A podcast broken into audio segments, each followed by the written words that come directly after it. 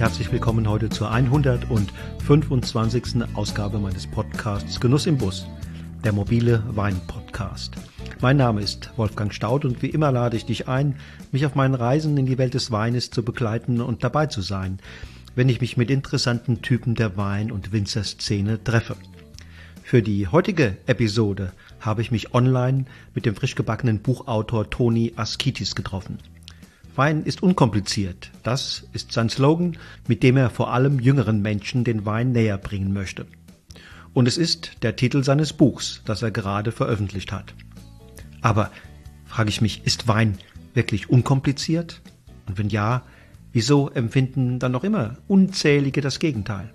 Wieso sind so viele der Meinung, vom Wein nichts zu verstehen und glauben, es sei ein elitäres Getränk? Fragen über Fragen. Im Interview spreche ich mit Toni darüber, wie es ihm gelingt, junge Menschen für den Wein zu begeistern.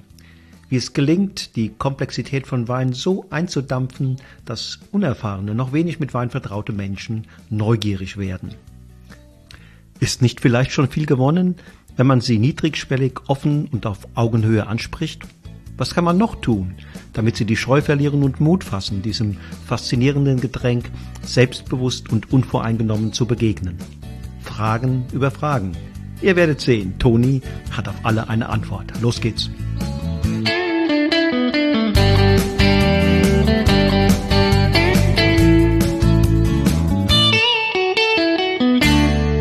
Hallo, Toni. Grüß dich. Hi Wolfgang. Ja, schön, dass ich hier bei dir sein darf. Toni, wo bist du gerade? Äh, ich bin in Hamburg gerade und äh, gebe morgen eine Masterclass für Raucherweine, also nur für einen Tag. Okay, okay, okay. Ähm, bist du bist du von Haus aus Grieche oder oder Deutscher? Also ich bin Düsseldorfer Grieche, wenn man okay. so will. Ja. ja. In Düsseldorf aufgewachsen, aber habe griechische Wurzeln, ja. Und ähm, was bedeuten dir Hip-Hop und Skaten? ja, das ist so zwei meiner großen Leidenschaften, ja. Also die begleiten mich schon sehr, sehr lange und ich will beides nicht missen. Also das ist eher ein Lifestyle, also in beide Richtungen, ja. Und da kommst du auch als Familienpapa noch dazu? Ja, genau, das soll die, die Sache, sagen wir mal, es ist so ein bisschen Altherren-Skateboarding geworden, ja. Ähm, aber wir haben so eine Crew und mit der treffen wir uns ab und an und äh, dann geht's noch. Aber wenn wir einmal im Monat das schaffen, ist schon, ist schon gut. Ja, die Kiddies vereinnahmen einen, ja. Ja, ja, das, was, was Leidenschaft ist, das bleibt Leidenschaft. Klar. Und äh, wie bist du zum Wein gekommen? Ich bin äh, ein Kind der Gastronomie. Also ich habe keine gastronomische Ausbildung, aber meine Eltern haben Gastronomie sehr lange betrieben und äh, als Kind des Südens, ja, äh, muss ich äh, muss ich immer ran. Also es hat keiner gefragt, hey, kannst du helfen? Das war selbstverständlich, dass ich mithelfe. Und die Gastronomie war halt sehr weinlastig. Und ähm, wie gesagt, ich komme aus Düsseldorf und das gab die Prowein. Dann hat mich mein Vater relativ früh, war schon 2001, mit zur Prowein geschleppt immer. Und äh, ja, dann haben wir viel probiert und irgendwann mal ist der Funken angegangen, weißt du, dann fragst du irgendwann mal so, was ist das? Okay, und dann hast du eine Ausbildung gemacht? Äh, ich habe eine, eine kaufmännische Ausbildung gemacht, Kaufmann im großen Außenhandel und danach habe ich Betriebswirtschaft studiert. Okay. Und war auch ein Semester in den USA, also im Ausland. Und währenddessen war ich halt, wie gesagt, immer im elterlichen Betrieb und habe schon während des Studiums erkannt, so, nee, Gastro, das ist schon ein Ding, will ich machen und habe dann nachher mein eigenes Restaurant eröffnet, mit einem Partner zusammen das die Wein in Düsseldorf und erst dann in der Zeit habe ich mich nebenberuflich zum Sommelier ausbilden lassen, ja. Okay, in Koblenz oder wo? Ja, genau, in Koblenz, weil das war die einzige damals in der Nähe, wo man es nebenberuflich machen konnte, ja. Also Gastro-Herkunft ähm, geprägt, dann einen ganz anderen Weg eingeschlagen und dann mhm. irgendwie letztlich doch spät und quer eingestiegen. so ein bisschen sowas. Wobei Gastro hast du, finde ich, entweder auf dem Herzen stehen oder nicht, ja, auch Gastgeber sein. Und deswegen, also das war immer da, würde ich behaupten, ja. Und nun bist du ja einer der ganz wenigen äh, Profis, wenn ich mal so die Szene mir anschaue, der sich so positioniert hat, dass er ganz klar sagt, meine Zielgruppe ähm, sind die wenig erfahrenen ähm, mhm. Weinlover, äh, die gerade anfangen. Wie bist du da auf diese Zielgruppe gekommen? Ich habe das, äh, diese Erfahrung ehrlich gesagt gemacht, damals schon im Restaurant bei mir. Äh, da habe ich schon gemerkt gehabt, dass die Leute oft äh, sich vielleicht auch nur bei mir oder bei mir hat es ja am meisten äh, gespürt, die Hüllen fallen lassen haben, gesagt haben, ey, ich kenne mich gar nicht aus. Ich will doch nur leckeren Wein trinken. Dann habe ich immer gesagt, das könnt ihr bei mir. Und äh, habe dann immer sehr nah, war immer sehr nah bei den Gästen, als ich äh, halt dann auch Sommelier on the Floor war bei mir im Restaurant natürlich. Und habe dann mich auch umgeschaut und zu der Zeit gab es halt noch so ein bisschen oldschool geprägte Sommeliers, die dann halt eher so ein bisschen das ganze Thema arrogant, sag ich mal, oder sehr elitär bespielt haben. Ja. Und dann habe ich gesagt, nee, der Pain da draußen, die Leute, die, die müssen irgendwie Zugang bekommen, weil wir lieben das und zelebrieren das und viele Leute, glaube ich, würde das mit anstecken, aber nicht, wenn so ein dickes Mauerwerk darum gebaut ist. Ja. Und deswegen habe ich mich irgendwann mal entschieden, okay, wenn, als ich das Restaurant halt verkauft habe, 2017, wie erreiche ich die Leute und habe das dann halt Social Media mäßig gemacht, habe gesagt, nee, ich mache bewusst genau für diese Leute, die will ich hier in Qualitätsweine reinspülen. Ja, das war okay. ganz bewusst so. Okay. Und dann brauchst du ja noch zwei weitere Dinge. Die, die Art, wie du dich diesem Publikum präsentierst, spielt eine große Rolle. Mhm. Aber auf der anderen mhm. Seite muss man ja auch mit Werten, mit, mit ein paar Grundüberzeugungen da unterwegs sein. Das sieht von außen hin aus eher so als der coole, unkomplizierte, nahbare Typ. Mhm. Ähm, das eine und das andere, mit welchen Werten bist du unterwegs? Wenn ich da mal genauer hingucke, habe ich so den Eindruck, dass du doch auch in deinem Buch äh, klare Kante gegen Industriewein und für handwerkliche. Weine mhm. zeigst. Das wären so, wäre so ein Wert, ne, mit dem man mhm. unterwegs sein kann, den ich aus deinem Buch rausgelesen habe. Genau. Ähm, erstmal, wie ich es mache, ich mache einfach echt. Also ich schlüpfe in keine Rolle, sondern äh, so wie die Leute mich online erleben, so bin ich auch in Real Life. Und das ist mir auch wichtig, weil ich irgendwie doch sehr, sehr viel Zeit auf Social Media verbringe. Und ähm, dadurch, dass ich kein Geheimnis um äh, meine Liebe zur Hip-Hop-Musik oder Musik generell mache oder auch mein Skateboarding, ähm, genau, ist es sehr nahbar. Und die Leute, äh, also die, wenn die mir zum Beispiel, wenn die mich zum ersten Mal erleben, dann sagen die, ich habe das Gefühl, ich kenne dich schon seit immer, du kennst mich aber nicht. Und ähm, ja, die haben mich, ich baue keine Barrieren auf. Ja, das ist mir sehr wichtig. Das mache ich halt, wie gesagt, mit Echtheit. Und äh, die Werte, ja klar, ich habe eben ja gesagt, ähm, das Ziel äh, von Ask Tony ist von Day One, ich möchte gerne Leute, ich, ich nenne es jetzt immer in Qualitätswein reinbringen. Wie definiert sich Qualitätswein? Ich sag, ähm, das habe ich früher sehr oft gesagt, für mich ist es heute aber eher so, ähm, ich möchte gerne lebendige Weine haben und die finde ich sehr oft, wenn die handwerklich gemacht worden sind und meistens, wenn die nachhaltig gemacht worden sind. Und wenn das lebendige Weine sind, wenn da immer was passiert, dann gibt's dieses Trinkanimierende. Das will man einfach trinken. Das berührt auch einen anders, ja, diese Weine. Mhm. Und ähm, deswegen sage ich, ähm, Finger weg von diesen Industrieweine, die halt uniformiert und gleich schmecken und wer weiß, wie viel Mittel äh, da drinne sind. Ja, so, so genau weiß, weiß es keiner, weil ähm, dann verirrt man sich irgendwie und, und kriegt nichts Wahre. Und es gibt so viel Wahres da draußen, vor allem in Deutschland. Und das hat auch, also Wein trinken auf, mit dieser Lebendigkeit, die ich gerade beschrieben habe, beschrieben habe, hat auch nichts mit Preis zu tun. Hm. Das heißt, wir sind in einer glücklichen Lage und können günstig genau diese Weine bekommen. Nur die Leute wissen nicht, dass es die gibt. Also du und ich wissen das und unsere Welt weiß das, ja. Aber viele Leute, die neu anfangen, die sollen halt richtig anfangen und da leite ich in die richtige Richtung. Hm. Aber nun es ist doch auch auf der einen Seite so, dass viele dieser Industrieweine ja gerade so gestreamlined werden, dass sie möglichst vielen Menschen gefallen. Also die, die Ecken und Kanten werden mhm. weggeschliffen, so dass mhm. wenn man ihnen begegnet, naja, eben oft sagt, jo, ist okay, ne, der, der tut mhm. nicht weh, der ist nett und gerade wenn man wenig Erfahrung hat, dann, dann ähm, ja, ist das vielleicht sogar überzeugend. Ja, klar. Ich meine, das ist ja auch so, die sind ja auch designt, wenn du so willst, ja. Da hat sich ja jemand hingesetzt und hat dann weggebügelt, die Ecken und Kanten, wie du es gerade gesagt hattest. Und die müssen ja vielen schmecken. Also, wenn das nicht der Fall ist, dann hat jemand seine Hausaufgaben mm. nicht mhm. richtig gemacht, sag ich mm. mal, ja. Also das ist ja deren Aufgabe, dass sie jedes Jahr gleich schmecken und jedem schmecken. Aber es fehlt an Lebendigkeit. Das heißt, ähm, wenn ich zum Beispiel ein Tasting gebe, gebe ich den Leuten, eigentlich ist es ein Seminar, verpackt in einem Weintasting ich gebe dem Handwerk, wie man richtig verkostet zum Beispiel. Das wissen viele Leute nicht. Ja, warum machen wir, schütteln wir das Glas? Warum ziehen wir Luft und das mhm. Ganze? Mhm. Und ich behaupte, wenn die Leute, also etliche sind davon dann getriggert nach so einem Tasting und gehen dann so mit den Weinen um. Und wenn man dann anfängt, die so ein bisschen dann zu zerren, ja, sage ich jetzt immer mal, dann können die schnell entlarvt werden, dass die halt nicht lebendig sind. Und dann merkt man, man trinkt etwas und passiert gar nichts. Mhm. Also ich, ich, mhm. ich, mhm. ich brauche so, also ich finde, es braucht kein Mensch. Es ist mhm. unnötig. Es braucht nicht. Es gibt so viel Spannendes ähm, da draußen, dass wir darauf verzichten können, behaupte ich, ja. Und nun, und nun sagst du ja, Wein ist unkompliziert. Die Mehrheit mhm. der Menschen erlebt zunächst mal was ganz anderes, ne? nämlich eher mhm. Wein ist eigentlich eher im Vergleich zu anderen Nahrungs- und Genussmitteln eher kompliziert. Ist das nun von dir aus die Aussage Wein ist unkompliziert? Ist das eine Provokation oder ist das so etwas wie Fishing for Compliments bei der Zielgruppe? Ist das ernst gemeint? Ähm, also Wein ist ein komplexes Thema, da sind wir uns einig, gar keine Frage. Aber ich meine schon, dass es auch in unserer Welt auch Ecken gibt, wo es verkompliziert wird.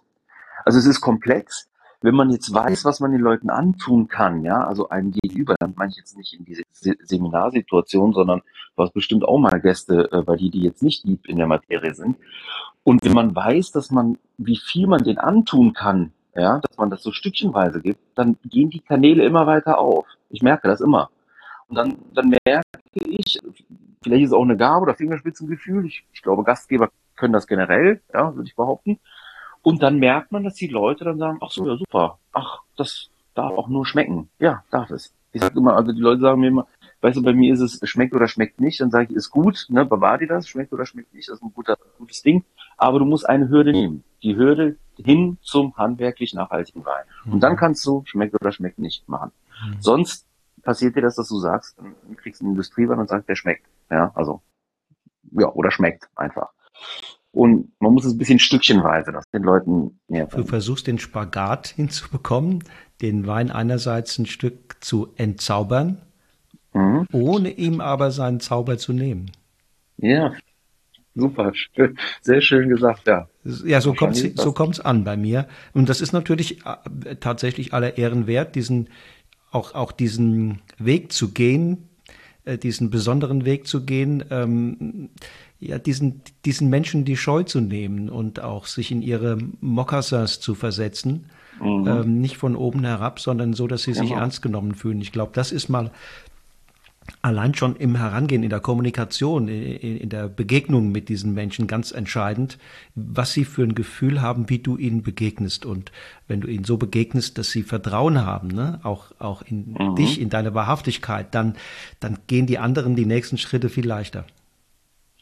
So, so genau ist es, ja. Und da passt dann wieder, Wein ist unkompliziert und genau das soll Fragezeichen auch werfen. Äh, es ist ja gar nicht so. Und wenn die mich erleben, dann ich verunkompliziere das. Ja, so machen wir das. So, so ist es, meine ich. Also machen wir das. so ist es. Und wie hast du jetzt dein Buch aufgebaut? Du hast ja gerade ein Buch, das ist ja im Grunde genommen auch ein, ein, ein Anlass unseres Gesprächs. Mhm. Ähm, da ist ja auch der Titel Wein ist unkompliziert. Du beantwortest mhm. da 50 Fragen, Fragen, die sich viele Einsteiger, Einsteigerinnen stellen. Ähm, wie ist der Aufbau, der, die, die Logik, äh, die du da verfolgst? Die ist so, wie man mich erlebt. Also so ein knallhartes Konzept, außer dass es 50 Fragen sind, ist es nicht. Ich habe mich hingesetzt, ich habe ja dieses Format äh, jeden Donnerstag, wirklich Frage-Antwort-Format Q&A auf Instagram, frag mich alles über Wein, was du dich noch nie getraut hast zu fragen. Ja? Mhm. Und es haben sich halt gewisse Fragen wiederholt. Ne? Und die Leute, und ich habe mir persönlich natürlich auch Gedanken gemacht, so wie gehe ich damit um? Sage ich, das haben wir schon beantwortet oder habe ich schon beantwortet? Dachte mir, weil das doch irgendwie vielleicht langweilig ist für die Leute, die zuschauen und jede Woche zuschauen. Ja. Mhm. Wiederum kommen neue Leute dazu, die halt müssen aber auch die Chance bekommen, auch eine Frage zu stellen. Wie wird Rot eingemacht, zum Beispiel, ja? Und dann habe ich mir gedacht, irgendwo muss ich, muss ich mal diese wirklich immer wiederkehrenden Fragen bündeln. Irgendwo. Und dann äh, war irgendwie ein Buch zu schreiben mit genau diesen Fragen oder die zu beantworten, das naheliegendste für mich. Und ähm, ich habe auch nicht, ich habe nicht recherchiert zum Beispiel. Ich habe jetzt nicht meine Statistiken durchgeguckt und habe überlegt, so ja, okay, was ist denn jetzt äh, am meisten gefragt worden? Ist denn die Frage, wie oft ist die gekommen? Sondern ich habe einfach mich hingesetzt und es sprudelte einfach so aus mir raus, Wolfgang. Ich wusste genau, welche diese 50, also sogar 51 Fragen, also über 50 Fragen stehen leider. Das sprudelte einfach so aus mir raus, dass ich gesagt habe, genau das sind die Sachen, weil ich, das halt jede Woche mache. Ja. Jeden Donnerstag ununterbrochen mache ich das seit über drei Jahren. Äh, beantworte ich diese Fragen und jetzt gibt's dieses Buch und das ist auch schön, weil ich sagen kann, hey Leute, ne, hier das kleine einmal eins aus der Ask Tony Welt, weil es unkompliziert ist jetzt in Buchform da. Ja. Du hast ja mit dem mit dem Glas begonnen. Du hast die Frage gestellt, welches ist das richtige Weinglas? Wieso hast du damit begonnen? Äh, ich habe die danach ein bisschen äh, eingereiht ähm, in drei verschiedene Sections, sage ich jetzt mal. Aber ähm, das Glas ist genau das, was die Leute dann auch bei Tasting, wenn ich die gebe, ist das Gefühl die erste Frage. Äh, Habe ich überhaupt hier das richtige Glas? Gibt es da einen Unterschied und so weiter? Und dann wollen die natürlich sofort diese Infos haben. Und deswegen steht das da. Ja. Hast du schon Feedbacks von Leuten, die das Buch gelesen haben und gesagt haben, mhm. das ist bei mir am Ende rausgekommen. Also ich bin jetzt, ähm, was weiß ich, schlauer oder zuversichtlicher oder cooler oder ich weiß nicht was.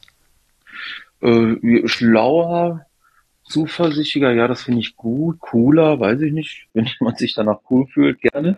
Aber ähm, ich habe, und das ist eigentlich ein großes Lob, dass die Leute gesagt haben, super vielen Dank dafür. Einerseits, dass die gesagt haben, ey, diese Fragen brannten mir auch die ganze Zeit. Ich habe so viel Know-how daraus gezogen. Äh, hier kann ich das als, als mein Basic mir das hinlegen und darauf aufbauen. Äh, und dann geht die Reise los. Das finde ich ist ein großes Lob.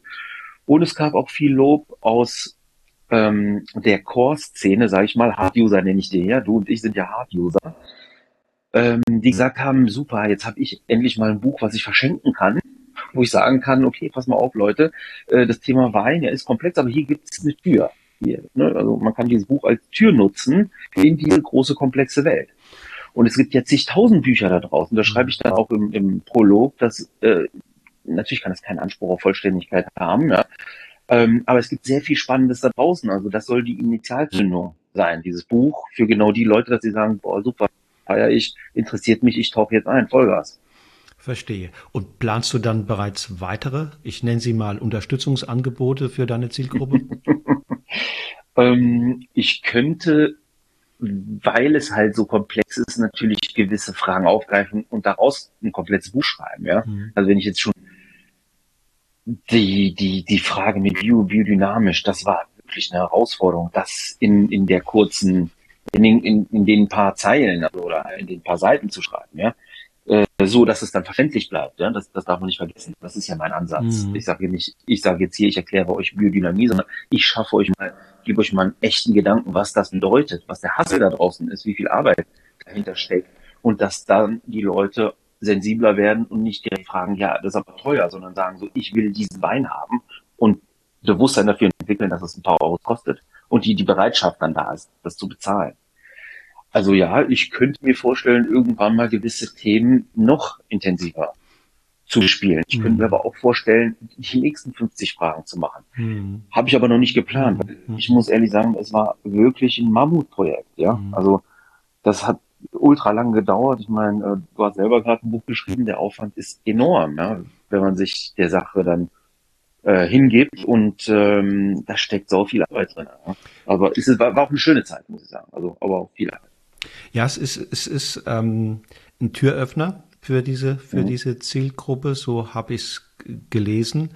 Und natürlich mhm. hast du bei all diesen 50 Fragen speziell wenn du wenn wenn du sagst äh, ich bin ähm, Hardcore-User dann mhm. dann merkst du natürlich auch dass bei jeder dieser Fragen noch eine Menge natürlich auch nicht gesagt worden ist und genau. ähm, man kann aber natürlich anfangen selbst weiterzudenken und auch Super. natürlich als User oder als als Konsument weiter Fragen zu stellen zu recherchieren also man hat eine, glaube ich, eine wunderschöne Anregung und was das Buch natürlich sehr sympathisch macht, es ist nicht nur vom, von der Sprache her Toni Askitis, also sehr persönlich und mhm. authentisch, sondern äh, es hat auch sehr, sehr schöne Bilder von dir.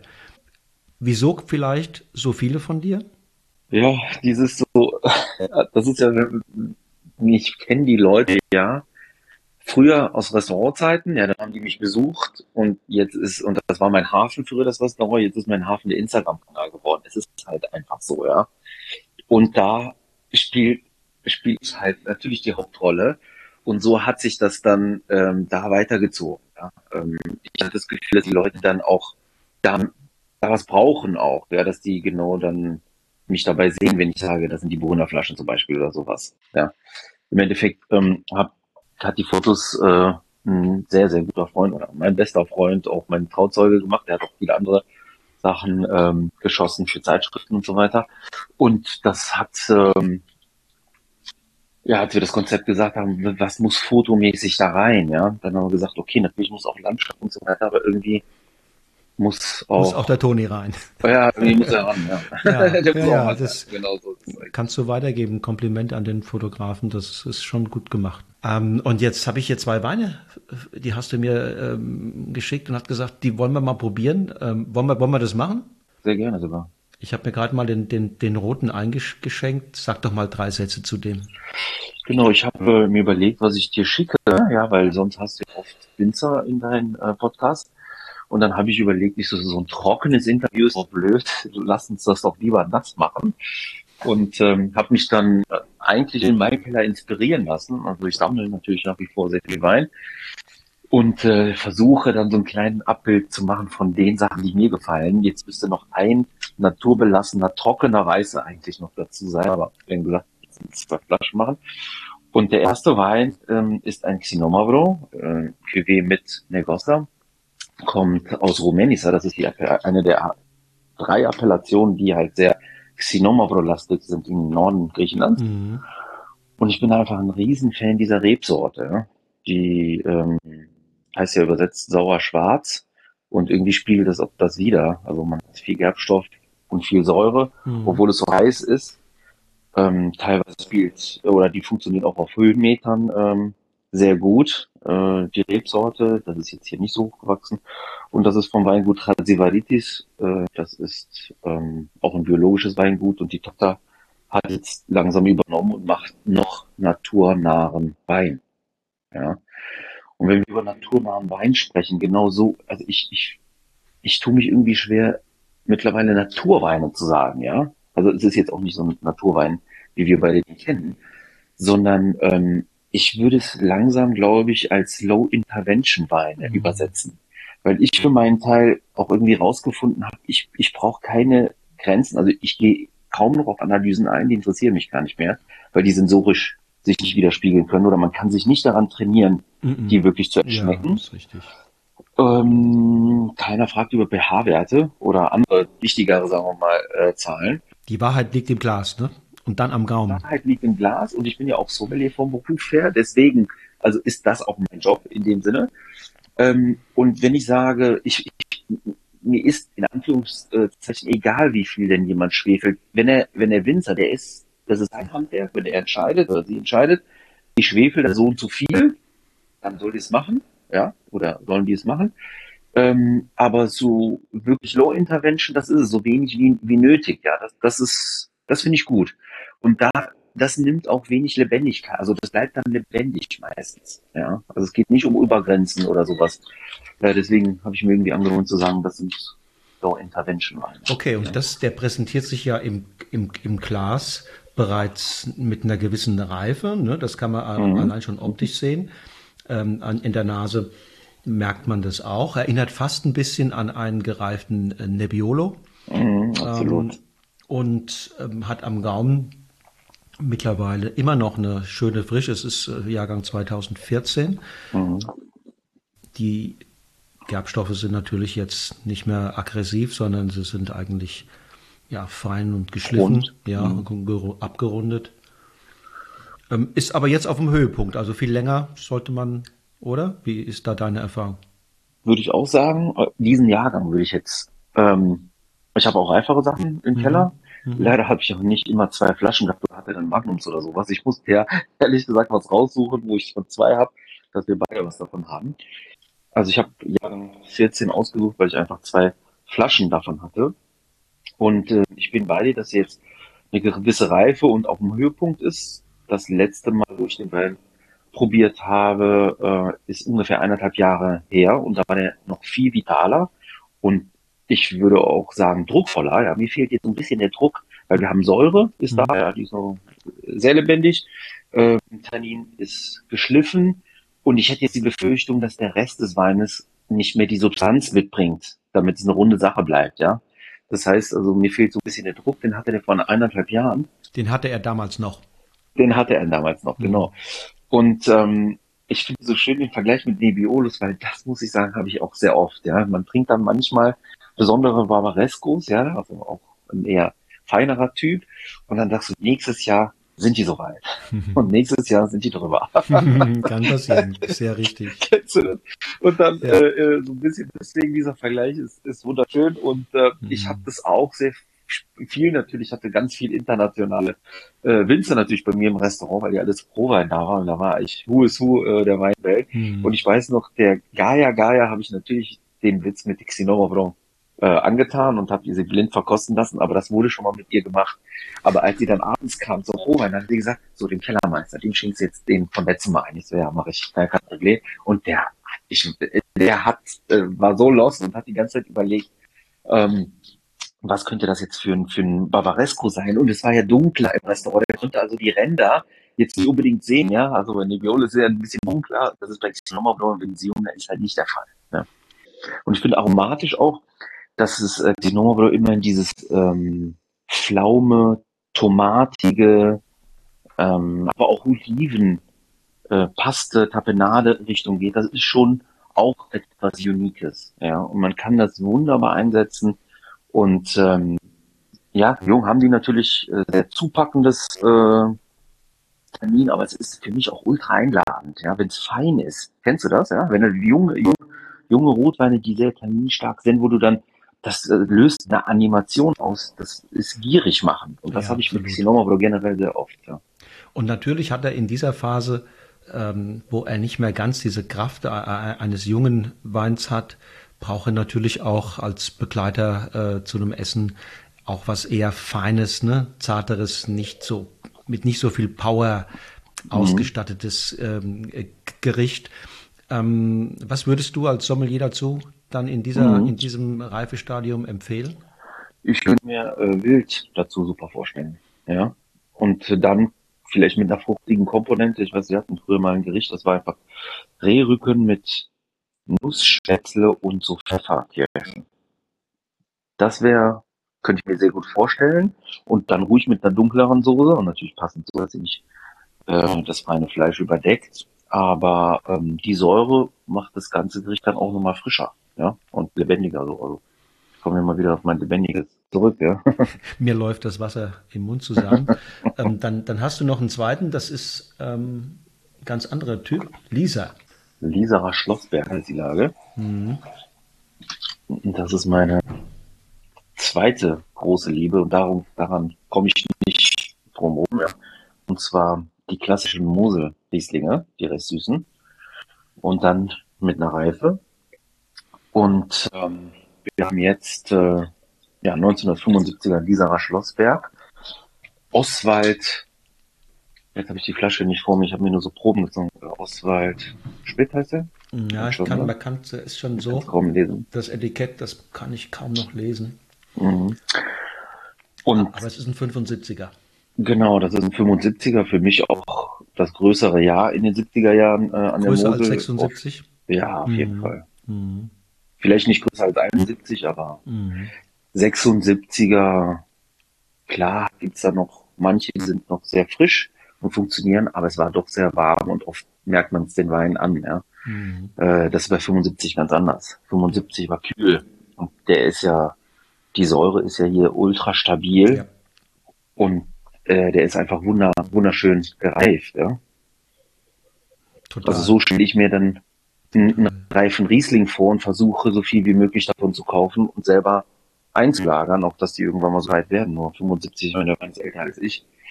Ähm, das habe ich natürlich irgendwo auf dem, im Kellerfund gekauft. Und manchmal ist es sogar so, dass die Leute wissen, dass ich ein großer Muselfan bin, mich anrufen und sagen, hier wird, hier wird ein Keller frei oder hm. hier verkauft hm. jemand seinen Keller. Und dann mache ich mich auf den Weg und gucke mir die Sachen an und so war es bei dem auch. Dann habe ich gesehen, da war eine relativ große Menge, relativ groß habe mir die Fischstände Farbe angeguckt und habe dann zu dem Verkäufer gesagt, ich so, ey, pass auf, können wir eine probieren? Der so, ja klar. Und dann habe ich reingeschmeckt und habe ich gesagt, wenn ich jetzt noch eine aufmache und wenn die so schmeckt, dann nehme ich alles. Und so war es dann auch. Habe ich alles eingepackt und kann dann auch mal nicht nur erzählen, wie toll diese Weine sind, sondern auch den Leuten das mal zeigen, ja. Und dass man ähm, ja ruhig den Weinen Zeit geben kann, weil danach sowas passieren kann. Mhm. Das funktioniert nahezu bei vielen Leuten, ja, auch die, die nicht so tief in der Materie sind. Genau, meine Rookies, ähm, die haben sofort Zugang zu sowas. Ja. Die sagen, oh, das schmeckt aber sehr gut. Mhm. Der hat jetzt, ist ja eine Auslese, die mal ja. irgendwann mit, mit ordentlicher Restsüße in die Flasche gewandert ist. Ja. Und da mit ordentlich Schwefel damals ja, auch. Na, sicherlich. Das ist natürlich mhm. auch ein Grund, wieso er heute noch neben der hohen Säure noch so gut mhm. dasteht. Ähm, von der Süße ist nicht mehr viel da. Also mhm. es ist ein Wein, der, ja, den kannst du fast, fast zu einem bestimmten Gericht, Wildgericht vielleicht genauso wie vorhin den roten ähm, servieren, wäre eine zweite Variante dazu. Der würde genau. natürlich das Gericht ein bisschen von der anderen Seite her angreifen. Mhm. Aber wäre auch eine, eine Möglichkeit, ähm, ähm, hat wunderschöne, eine wunderschöne Nase. Also es ist ein, erst schon mal ein sensationell spannendes Trinkerlebnis. Die Nase changiert so ein bisschen zwischen kandierte Früchte und Honignoten, dann kommen aber auch mal kräuterige Noten raus. Hier genau, Pfefferminz ohne Ende, ne? Ja, ja. ja. Äh, es, es ist ein, ein, ein, dauernder Wechsel im Grunde genommen. Und das ist das mhm. Spannendste an diesem Wein, dass mhm. er im Glas sich dauernd am Verändern ist und aber immer auf so einer charmanten, interessanten Seite bleibt. Mhm. Ja, und also mit sich mit diesem Wein so ein bisschen zu beschäftigen, ja, macht viel es ist also sinnlich und auch intellektuell eine große Freude. Super. Und ähm, genau, du sagtest auch, die, die Süße ist weiter zurückgegangen und deswegen bin ich auch so ein großer Mosel-Fan. Ja? Also ich bin an diese Weine gekommen, weil erstmal hatte ich keine Oma, die, die mir das madig machen konnte, weil die aus Griechenland kam und nicht aus Deutschland, also die Skandale nicht mitgekriegt hat. Ähm, und zweitens bin ich sehr unbedarft äh, an diese Weine gekommen. Ich hatte Montag bei mir im Restaurant Bring Your Own Bottle weil irgendwann mal mir die Gäste die Nase lang gemacht haben, was die denn Tolles alles im Keller haben. Dann habe ich irgendwann mal äh, schon fast mit Hass gesagt, ja, okay, dann bring mal mit. Und dann sagte jemand, ja, wirklich geht das? Ich so, ja, das kostet, das machen wir montags, der Bring Your Bottle Tag, 10 Euro Cocktail und ein Glas für mich. Jede Flasche, die ich auch noch mhm. probiere ich. Mhm. Dann sagt er, super, das machen wir mhm. so. Und dann hat sich so eine riesen Schar an Weintrinkern, hartjusende Weintrinker äh, im Restaurant gesammelt, jeden Montag. Das war echt immer also der war, Montag war so stark wie Freitag. Mhm. Und natürlich kamen sehr viele Gastronomen. Und die Gastronomen haben dann Egon Müller, Prüm und alles, was Rang und Namen hatte, von der Mose mitgebracht, weil die das natürlich verstanden haben. Und irgendwann mal habe ich mich dann geoutet, das ist schon ewig lange her, zum befreundeten Gastronomen, Altgastronomen, muss ich sagen, ja, habe ich gesagt, ey, Franz Josef, das, ich muss sagen, also diese, diese restsüßen Sachen da von der Mosel, das ist ja der Knaller.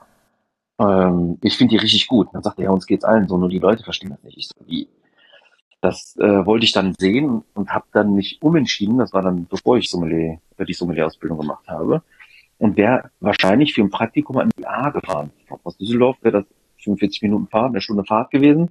Und habe dann umdisponiert, bin an die Mosel gegangen und habe mein Praktikum beim Kartäuser aufgemacht, damals noch unter Und ähm, dann hatte der besagte äh, Kollege mich zu Schloss Monets geschickt, zum Hubi Scheidt, ich weiß nicht, ob du ihn kennst. Mhm. Auch ein wilder, ein wilder Weintyp. Und der hat dann das ganze Menü, ich habe den da das erste Mal kennengelernt, nur mit recht süßem Motorwein gemacht. Die mhm, reif waren. Mhm, mhm, und ich bin da mit Gänsehaut rausgegangen und habe gesagt, das will ich auch können. Ich will das können. Ich will das den, Leuten zeigen. Ja?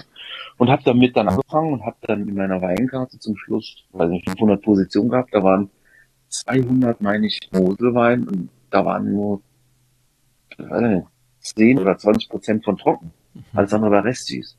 Dann habe ich immer geguckt, wie das passt und habe dann auch da schon angefangen, quasi den Leuten stückchenweise das wieder so beizubringen, ja, 2009, 2010, 2011, dass diese Weine eigentlich zum Essen, das sind Weine, die Essensbegleiter sind keine Dessertweine. Die haben nichts damit zu tun. Ja?